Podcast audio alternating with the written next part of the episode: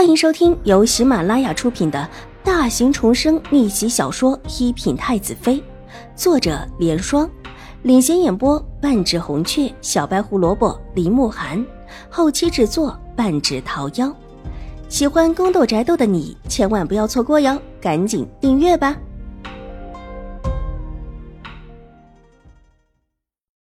第一百零六集。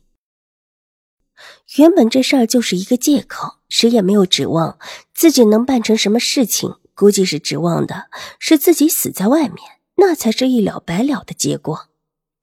爷，奴婢觉得秦二小姐很像。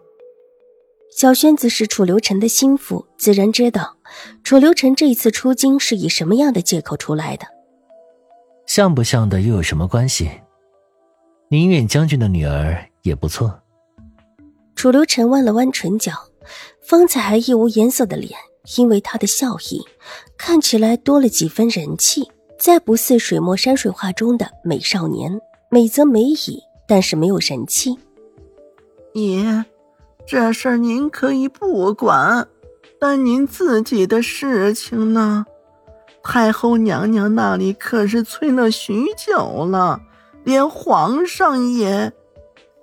别那么说，您总得考虑考虑吧。小轩子轻轻的按揉着楚留臣的额头，轻声提醒他：既然回京，那件麻烦事情必须要重新的送到自家爷的面前。考虑，当然会考虑。楚留臣笑了起来，即便没有睁眼，也是眉眼弯弯的样子。十四五岁的美少年，美的不似真人。这一刻，小轩子暗中呼出了一口气。即便不似真人，自家爷也是长得最好的。况且主子这么笑，代表已经胸有成竹。那爷要不要请静心安主帮着看一下病？见他心情还不错，小轩子马上提议：“也行。”楚留臣这一次没有拒绝。那奴才现在就去安排。不必你去说，让秦怀勇去说就行。楚留臣漫不经心的吩咐道：“好，好。”小轩子只要楚留臣愿意就诊，怎么样都没关系，一个劲的点头。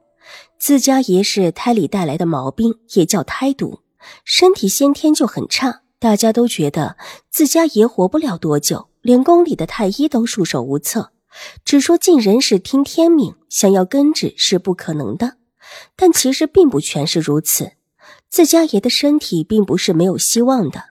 小轩子对楚留臣有莫名的信任感，觉得只要自家主子愿意，这些都不是什么事儿。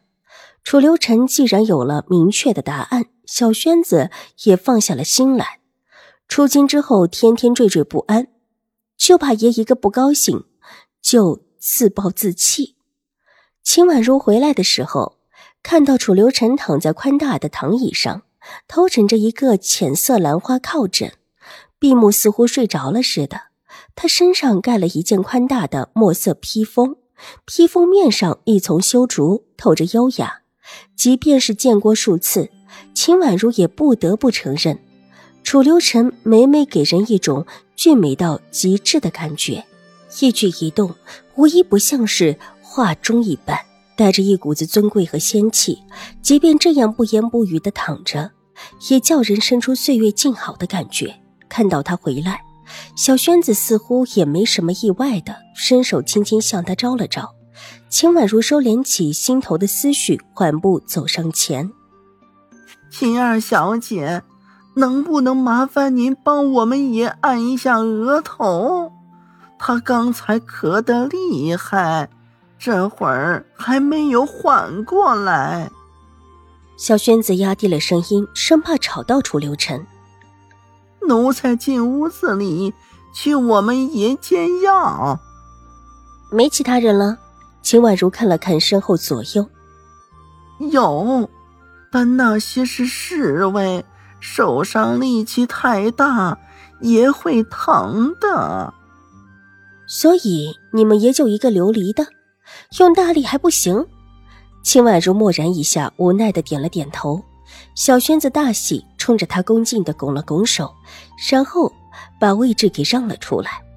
不过他方才是蹲着的，这会儿特意的把秦婉如之前坐的小机子拉过来，请秦婉如坐下。